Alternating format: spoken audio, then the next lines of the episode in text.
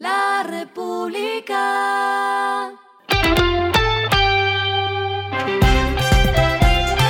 Al final de la jornada, esto es lo que debes saber sobre el comportamiento de los negocios, las finanzas y la economía.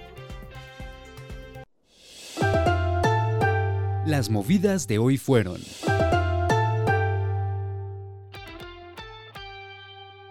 Pendientes de cuál será el futuro de las aerolíneas de bajo costo, el mercado aeronáutico se mantiene en crisis por los miles de pasajeros que quedaron desatendidos con la suspensión de las operaciones de Viva y Ultra. Se estima que si estas compañías no vuelven a operar, faltarían 234.741 sillas para suplir la demanda de pasajeros en cuatro ciudades, Medellín, Cali, Santa Marta y San Andrés, siendo esta última la más afectada.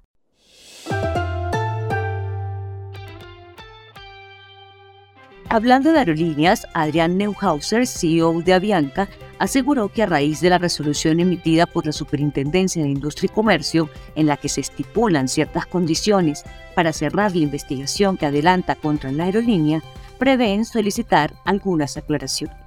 Nuestra intención es que el proceso de la SIC llegue a su fin y podamos enfocarnos en dar conectividad si la integración es aprobada por la Aerocivil.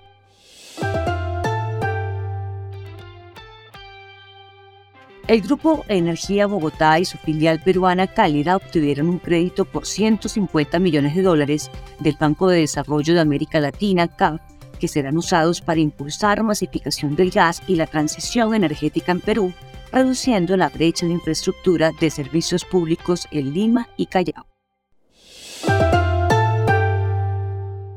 Lo que está pasando con su dinero.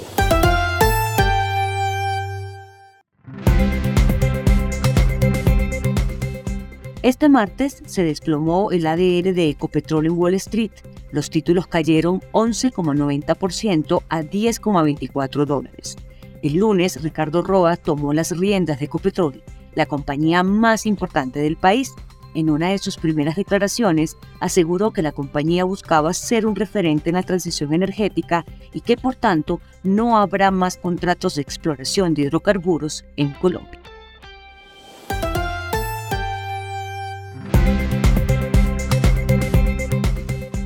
Los indicadores que debe tener en cuenta. El dólar cerró en 4.486,60 pesos, subió 41,15 pesos. El euro cerró en 4.925,17 pesos, bajó 18,75 pesos.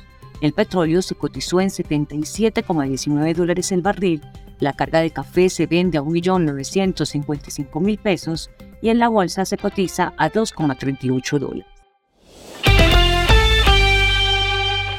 Lo clave en el día.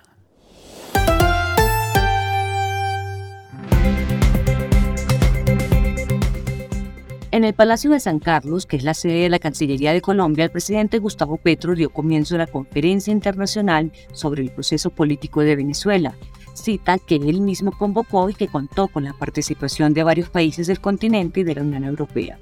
Durante el encuentro, una de sus solicitudes fue se debe fijar una fecha para unas elecciones vigiladas y con garantías en Venezuela, dijo.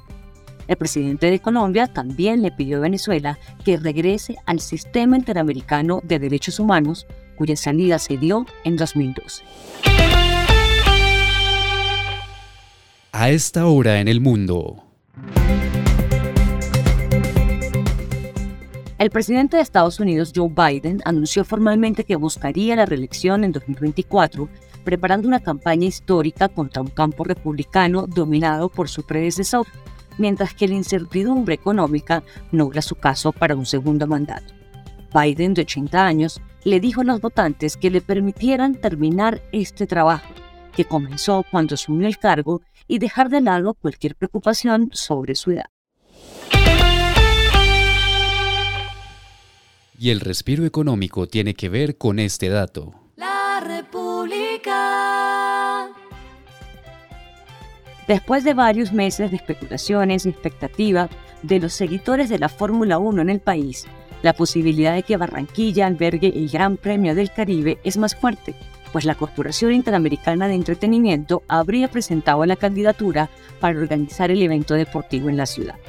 Si se da el aval, el premio podría realizarse en unos 4 o 5 años, tiempo en el que se tendría que disponer de toda la infraestructura. Si se analizan los costos que supondría para la ciudad realizar esta competencia, se dice que la cifra alcanzaría los 4 billones de pesos. La República.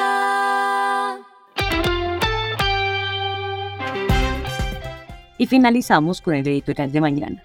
Todo ese cuento de las cumbres huele a petróleo. Tras los diálogos en México entre el gobierno y la oposición venezolana, se esconde la guerra geopolítica silenciosa del petróleo y el pulso de la OPEP más con Estados Unidos. Esto fue Regresando a casa con Vanessa Pérez.